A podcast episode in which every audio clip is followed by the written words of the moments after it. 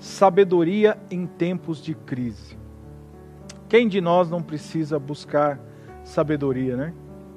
Eu quero compartilhar um trecho da palavra de Deus com você, para refletirmos um pouquinho nesse momento que estamos passando, que nós possamos nos apegar também ao que a palavra de Deus diz para nós.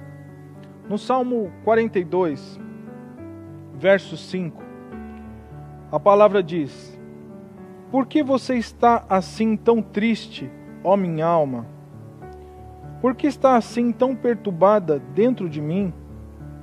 Ponha a sua esperança em Deus, pois ainda o louvarei.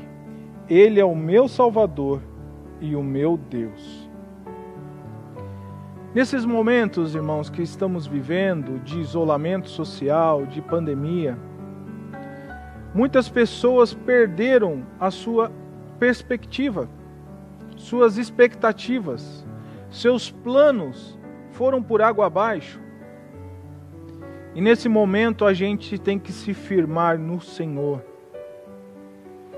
Por isso o salmista, na situação em que ele estava passando, ele deixou registrado: Por que você está assim tão triste, ó minha alma? Uma conversa interior. Por que você está assim tão abatida? Existem muitas pessoas neste momento que estão com a sua alma entristecida, que estão abatidas, que estão sendo assoladas pelas dificuldades e pelos desafios de um momento como esse, os desafios que esse momento traz. Mas aqui nós vemos algo importante que o salmista leva para nós. Nós temos que ter esperança em Deus o nosso Salvador, o nosso Deus. Queridos, Deus está no controle de tudo. Deus está no controle da nossa vida, quando nós entregamos a nossa vida a Ele. Então você que serve ao Senhor, deposite a sua esperança em Deus. Pense só, um dia desses conversando com meu filho, ele falou uma coisa que eu achei muito importante. O coronavírus não pegou Deus de surpresa. Deus já era Deus antes do coronavírus. Deus é Deus durante o coronavírus e continuará sendo Deus após o coronavírus.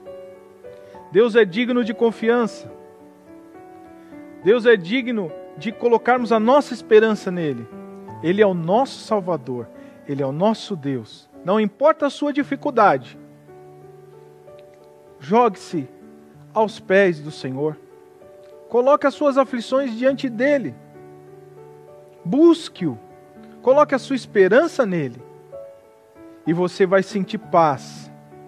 A paz que excede todo entendimento. A paz da alma.